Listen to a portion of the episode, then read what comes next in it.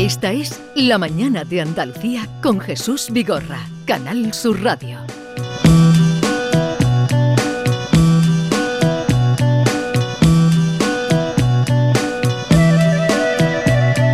Vamos a recibir a una querida compañera, colega, escritora, admirada escritora de, de sus novelas, que ahora viene a visitarnos con un nuevo libro. Eh, una historia compartida y que es Julia Navarro. Julia, buenos días. Buenos días, Jesús. ¿Qué tal estás? Pues muy contenta de estar aquí especialmente contigo. muchas gracias, muchas gracias. Oye, em, ¿cuántas mujeres aparecen en este ensayo? Pues creo que cerca de 200. Si te digo la verdad, no las he contado, pero como siempre hay alguien que se encarga de contarlas por ti, me han dicho que, que- que hay como 200 mujeres. Bueno, has escrito ocho novelas, son Ocho las novelas, ocho sí. novelas que todo empezó con la Hermandad de la Sábana, Sábana Santa. Santa, Ahí sí. fue cuando eh, Julia se nos reveló como eh, novelista que atrapaba a sus lectores. Y, y ahora eh, un ensayo que voy a introducir con algunas preguntas. ¿Sabían que Agatha Christie encontraba la inspiración para sus novelas cuando fregaba los platos?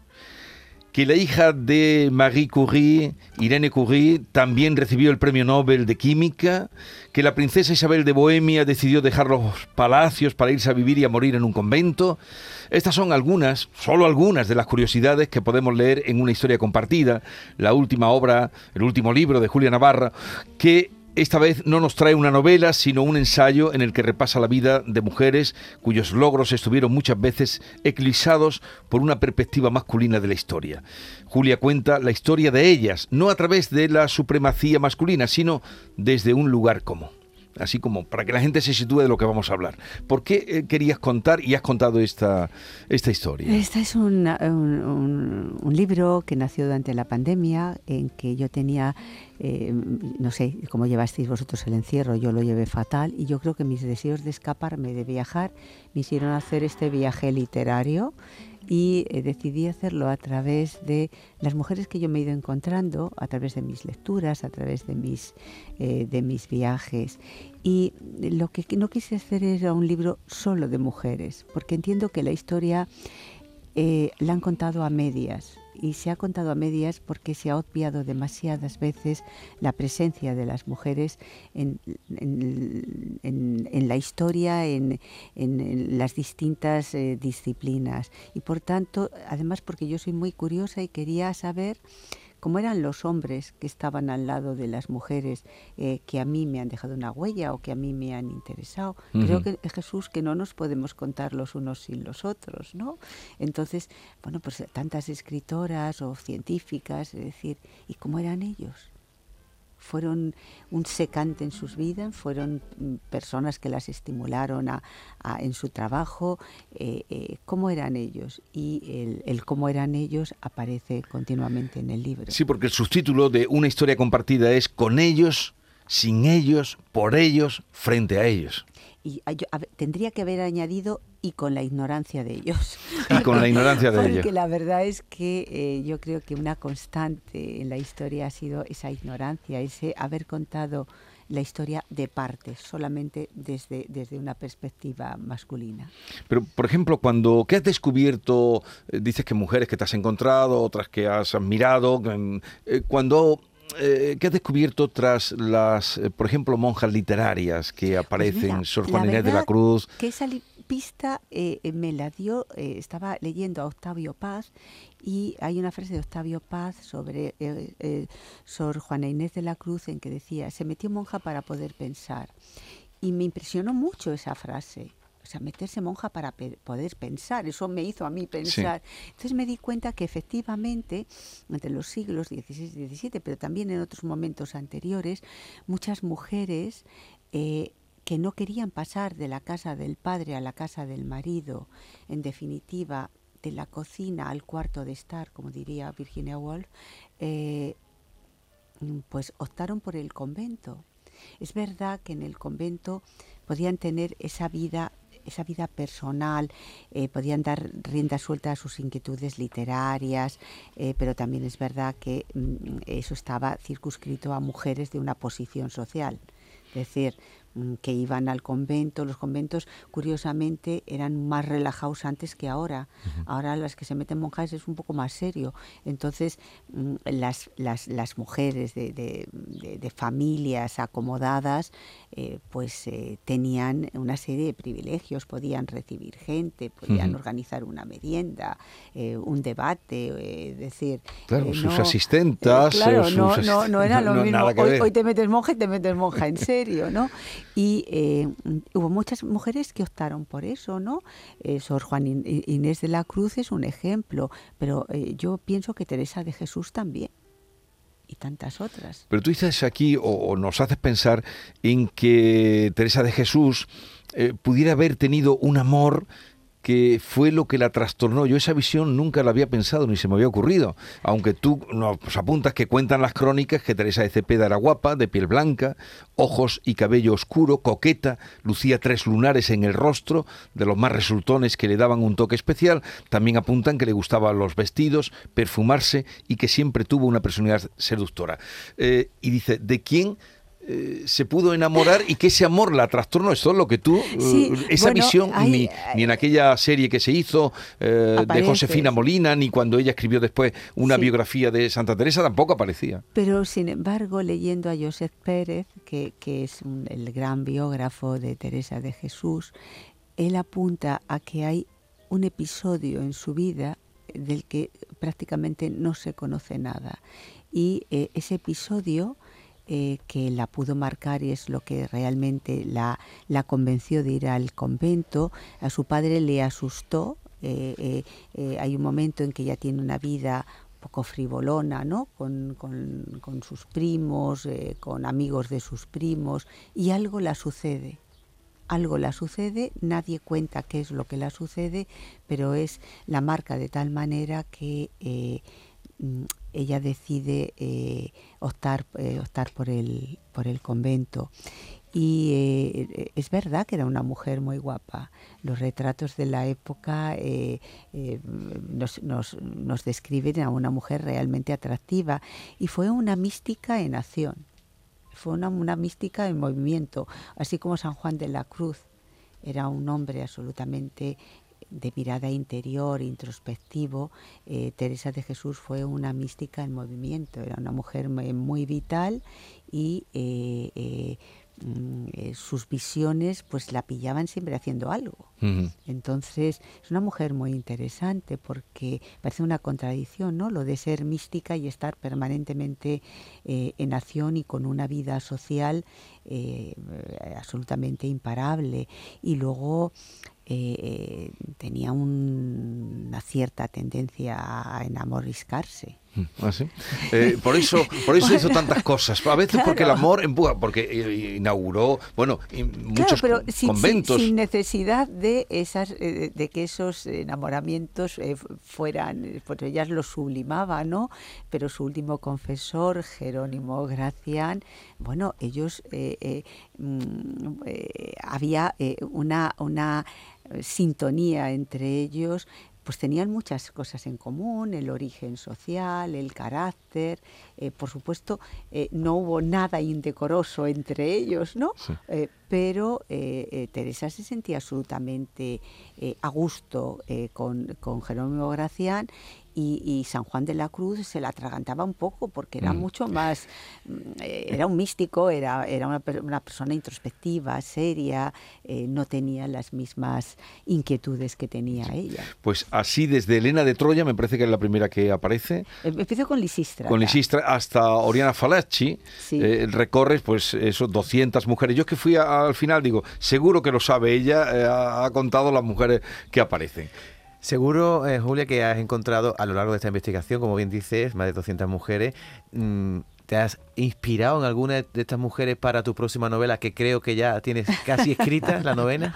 Bueno, casi, casi no. Ya me gustaría tenerla casi escrita. Todavía me falta un poco de trabajo.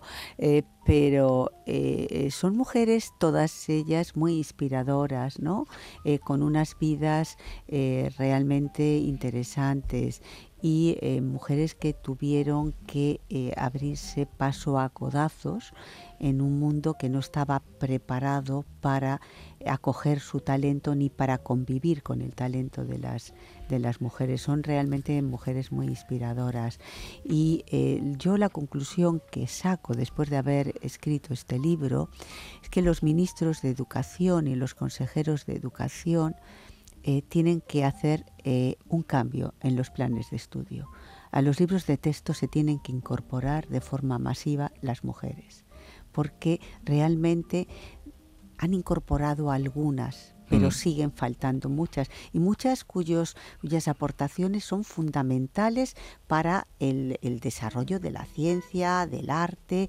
Seguramente los más jóvenes no saben que cuando vez que, que buscan el wifi, eh, la, madre del wifi eh, fue una mujer, una austriaca, eh, que se convirtió en actriz de Hollywood porque era bellísima y, bueno, es el trabajo, el primer, el, trabajo que, que, la ofrecía, ¿no?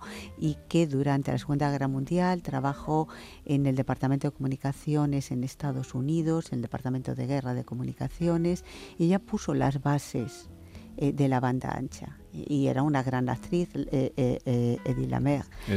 Claro, eh, decir, los más jóvenes no lo saben, creen que se lo ha inventado, lo han inventado en Silicon Valley. Pues no, eso se lo inventó una señora y seguramente tampoco estudian en sus libros de texto que la primera persona que imaginó un ordenador, que ahora todos no podemos vivir sin el ordenador, fue una mujer, la, la hija de Lord Byron, ¿no? Hará los, eh, los eh, eh, que junto con un amigo primero imaginaron una, una máquina que hiciera cálculo y luego dijeron, bueno, cálculo esto es muy poco, ahí, ahí podemos hacer más, más cosas. Y bueno, o sea que no, no, no ha sido Bill Gates el, el inventor de, de, de, los, de los ordenadores. Entonces, los nombres, hay nombres importantísimos de mujeres que tienen que ir a los libros de texto y yo es lo que reclamo. Cada vez que llega un ministro de Educación nuevo, hace un plan nuevo de, eh, de educación y sin embargo a todos se les olvida una cosa que es importante, incorporar a las mujeres a los mm. libros de texto. el, índice, va muy lento. Eh, eh, va muy lento. Esa incorporación. El índice de, nombres de mujeres, bueno, son 200, ¿no? Y aquí nos encontramos. Hay algunas aquí en el índice. Eso, desde Gabriela Mistral a Agatha Christie, Mary Shelley. A mí me ha llamado la atención la historia de Marcela porque no la conocía. La monja, la, maravillosa, Son la Marcela. Marcela, la hija de López de, Vega. sí. Eh, la desconocía y, no sé cómo has encontrado a Marcela. Es muy conocida y, resulta que yo no tengo ni idea porque no... No, no te creas que es tan, eh, que es tan conocida.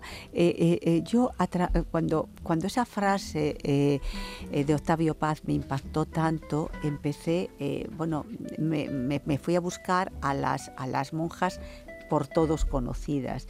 Y, pero buscando monjas me encontré a, su Marcela. Yo tampoco la conocía y me pareció una historia eh, eh, muy interesante y también muy sangrienta, ¿no? Porque, claro, su confesor la hacía destruir sus obras. Sí, sí, sí. Impresionante, ¿no?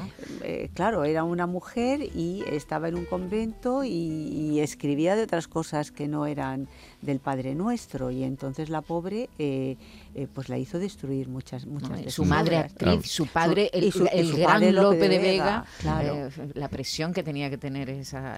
sin embargo, no la dejaron reconocerla como hija, y sin embargo, luego el Lope de Vega y eh, eh, su madre, que, no estaba casado con ella, porque ah, él, estaba casado con otra señora, al hijo que tuvieron sí le dejaron reconocerle. Mm. Entonces es que fue, fue una doble víctima. Oye, mm, tus lectores. Están confundidos. Estarán con un este poco. Pero ¿qué es este? Que por cierto, hay un dibujo mm, inspirado de, sí, Matisse, mm, eh, que se ha puesto es en, azul, la danza de, ¿no? Y se ha puesto el libro no lo tiene, no, no, es una una versión. Es una versión de una, eh, de, una, eh, de una artista argentina que vive en Londres y eh, ella tiene grabados y eh, este grabado pues nos pareció, nos recordaba a Matisse y nos gustó mucho porque es esa danza de hombres Sí. y mujeres unidos por un libro. Entonces nos pareció que Sí. era absolutamente eh, lo que yo quería contar, ¿no? Esa historia compartida. Pero te decía, tus lectores de, de novelas, ya de muchas novelas, seguidores, además, mm, se preguntarán cómo ha surgido esta obra en medio de, de tu creación literaria. por mis deseos de escaparme eh, del confinamiento. Era una forma de viajar, eh, de romper eh, con la rutina y eh, como en ese momento yo terminé de escribir de ninguna parte mi anterior novela, empecé a escribir la nueva, la que está ya a punto, pero... ¿Tiene eh, título, por cierto? Tiene de todo, pero No, no, no lo puede decir, ¿no? lo Pero no te va a decir nada. Vale. pero entonces eh, fue como una necesidad de, de- de poner un punto, un punto y aparte y, y hacer otra cosa. Y entonces eh, eh, era casi como un diario, es casi un diario. Todo el mundo dice que es el libro en donde, donde es más evidente que estoy yo y que cuenta muchas cosas mías. Seguramente ese libro no lo escribiría ahora. Y una guía Ahora de lecturas también. Es Es una, guía, de, lectura. lecturas. Bueno, yo voy diciendo, ni están todas las mujeres Ujú. que deberían de estar, porque son muchísimas más las que merecen estar en, en los libros, eh, ni, eh, pero están mis lecturas, las, las, las autoras que a mí me han, eh, me han dejado una huella, que a mí me han enseñado, que, que son un referente para Eh, mí. ¿En algún momento cuando volvió llegaste a tratar a María Zambrano? o- No. No. No. Es que a ella... eh, ¿Tú le- sí? ¿Tú eh, sí? no, no, no, No, no, no. tampoco la vi nunca, pero eh, haces eh, con ella, me parece que el perfil que haces de ella... mm, Desde la admiración, desde el afecto y un poco también desde la rabia que me da eh, lo mal que, que- que se ha maltratado a tantos grandes de, de la literatura, de la filosofía y María Zambrano. Eh, hombre, yo creo que ya está en los libros de texto y que nuestros escolares Sí. sí. ya saben quién, quién es María Zambrano, pero ese manto de silencio que ha habido sobre tantas mujeres y tantos hombres, ¿no? Todas las personas, aquellas que se fueron al, al exilio, Sí. a mí me produce. Sí, me porque produce Rosa rabia. Chacel, ella esta es la filósofa, no María Zambrano, pero Rosa Chacel, Concha Méndez, Rosa Chacel cuando volvió dejó escritos unas cosas extraordinarias y, y ha costado... en- Y ha costado, y ha costado. Y- qué tristeza. Concha Méndez nadie Nadie, sabe nadie. que, bueno, Ujú. alguien sabe quién es, Sí, pero, sí. pero seguramente nuestros escolares no saben quién. Y Mm. qué tristeza que ocurra con Gioconda Belli, que también es una mujer que aparece en el libro. ¿Te, te ha dado Sí. tiempo a contar que está en el exilio, perseguida? Eh, eh, eh, a Yoconda la conozco, he estado además eh, con ella hace unos días, vino a la presentación de, de mi libro y luego estuvimos cenando juntas y es una mujer eh, eh, que a mí me recuerda lo que le está sucediendo a lo que le sucedió a Melina Mercuri y a Theodorakis cuando el golpe de los coroneles griegos que les quitaron la nacionalidad. Entonces, aquel fue un golpe de la extrema derecha griega, este es eh, una decisión de un gobierno de extrema izquierda, pero al final los regímenes totalitarios eh, siempre persiguen a las personas que piensan, las personas del mundo de la cultura, y Yoconda eh, pues tiene ese enorme sufrimiento. El otro día, la otra noche me decía, pero ¿cómo pretenden que yo ya no soy nicaragüense? No. Eso lo llevo prendido en la mirada, Sí. en, en- en mis recuerdos, es decir, eh, o sea, ella nació nicaragüense y morirá nicaragüense, sea donde sea. Parece mentira que pase todavía eso. Quien quiera saber más, quien quiera oírla, hoy estará en la Feria del Libro de Tomares. ¿Has estado alguna vez? eh, Sí, Tomares? fantástica. Os tengo que decir una cosa.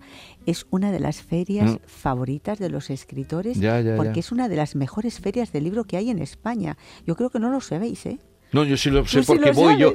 El año que viene le voy a decir, oye, ¿por qué no me habéis puesto? No, me han puesto con gente también querida, Sí. que me han puesto con Peridis eh, el ah, domingo. bueno. No, Y- pero, pero es verdad que tiene una importancia Sí, sí, eh, sí, sí, la conozco, la conozco. Y, y la, el- la cantidad de público que va, Que va, sí. eh, a mí me parece extraordinaria. Es, bueno, y la- la- el, el- el número que tiene de escritores este año, ahí lo pueden ver.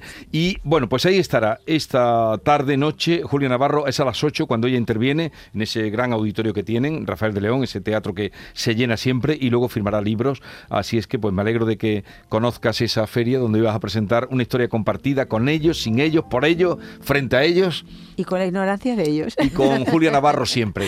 Me alegro mucho de verte. Gracias, Y de, Jesús. de que vamos para la próxima novela, ¿no? Hombre, claro. Que disfrutes la estancia en Sevilla. Muchas gracias. ¿Eh? Muchas gracias por invitarme a estar Y con quienes quieran, a las 8 en Tomares.